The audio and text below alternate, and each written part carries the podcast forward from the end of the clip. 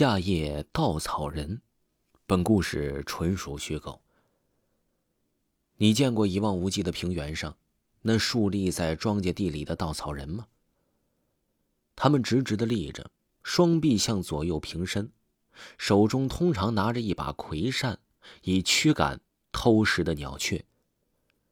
放暑假了，刚上了一年大学的陆文生就赶紧急着赶回家去。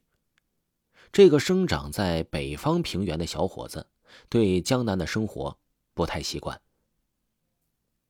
汽车到了家乡的小县城的时候，已经晚上八点了，真是不顺利。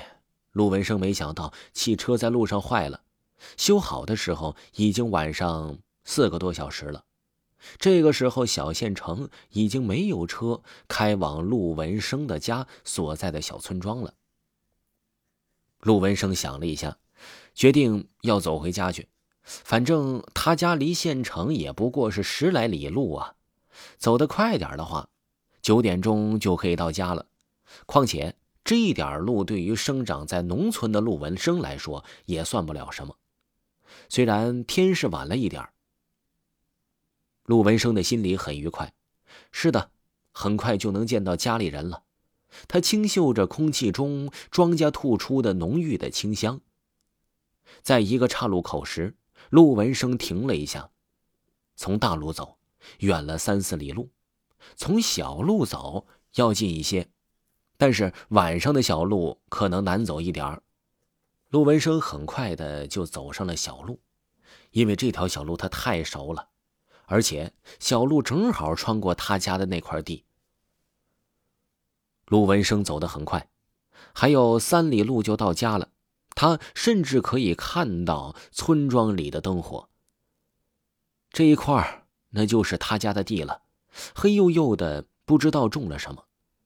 右手边的地还有一个稻草人那还是陆文生和哥哥一起扎的呢，有好多年了吧？想着，陆文生不由自主的往右手边的地里看了一眼。这一看呢，可把陆文生吓了一大跳啊！他觉得好像看见那个稻草人在向着他招手，他使劲的揉了揉眼睛，再看了看稻草人站在那里，笔直的。哎，这就奇怪了，哪有动过他呀？哎呀，可能是刚才眼花了。陆文生这样心里想着，但是他还是觉得很害怕。于是他一边在心里这安慰着自己，一边转过头去，快步向前走。但走了几步之后，这文生觉得心里的怪异感更强了。周围静的可怕，连夏夜的虫鸣声都没有了。就这样，最安静、最寂静的时候，才是最害怕的时候。在寂静之中，似乎有一个低低的人在冷笑着。这个声音在背后响起。陆文生停住脚步，那冷笑声也没了。但是却异常的寻常的静。陆文生站了一下，终于忍不过回过头去。但是他一回过头去，整个人就僵住了。他看见了一幅极为恐怖的画面。在他家地里，那个他亲手扎的稻草人正从撑住他的竹竿上跳下来，然后一步一步的向着陆文生走过来。那个稻草人走路的姿势很怪。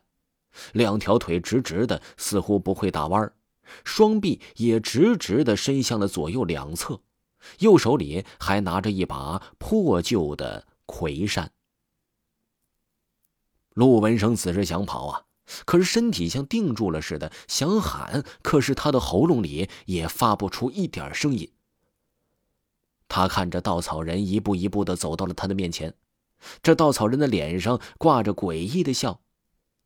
一般的稻草人是没有脸的，只是有一个稻草的头。但是呢，这稻草人有脸、有眼、有鼻子、有嘴，那都是陆文生亲手给他做的。刚好坐这儿的时候，陆文生还觉得他挺可爱的。可是这个时候，陆文生只是觉得他的脸诡异而又恐怖。但愿他从来没做过这个稻草人。听众朋友，下页稻草人还有下集，请您继续收听。如果各位听友，哎，没有听够本部专辑，觉得本专辑更新的慢，可以听一下维华出的《维华讲民间鬼故事》第二季《灵异鬼事》。此专辑依然在爆更之中，点击头像即可收听《灵异鬼事》这部专辑。咱们下期再见。